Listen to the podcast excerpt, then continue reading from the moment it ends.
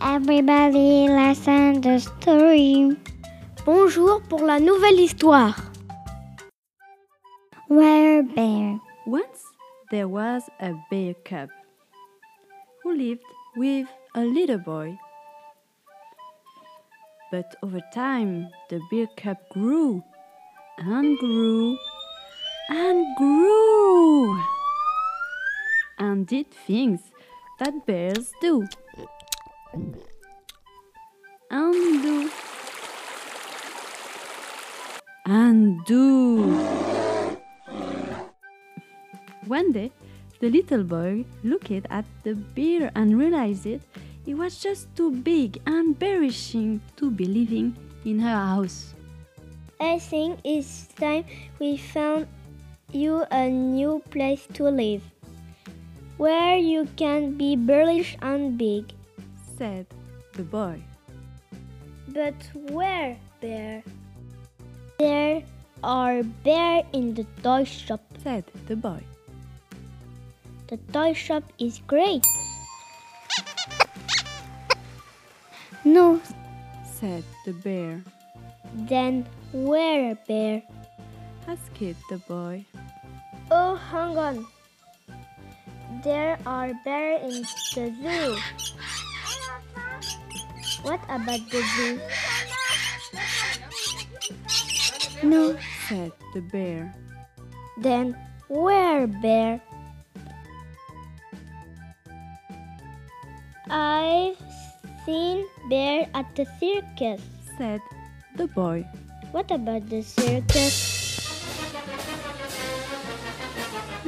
no. Said the bear. Then where, bear? Asked the boy. I know bear live in the woods.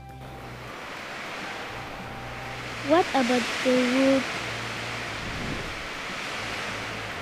No, Said the bear.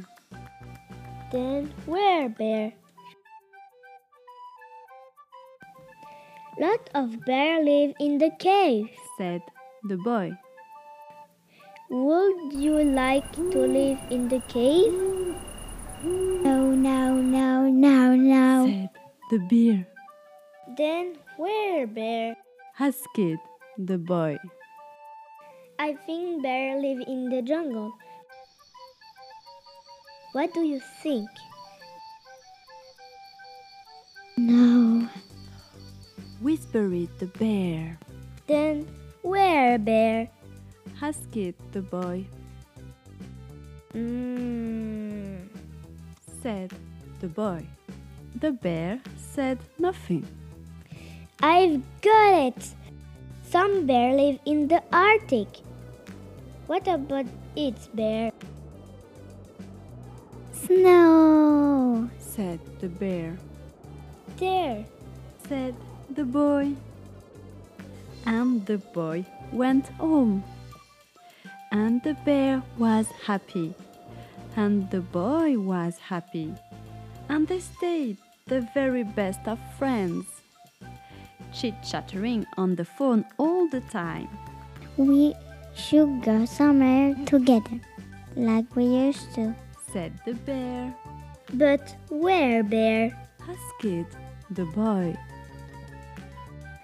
Voilà, c'est fini et à bientôt pour de nouvelles histoires. Bye bye, see you soon.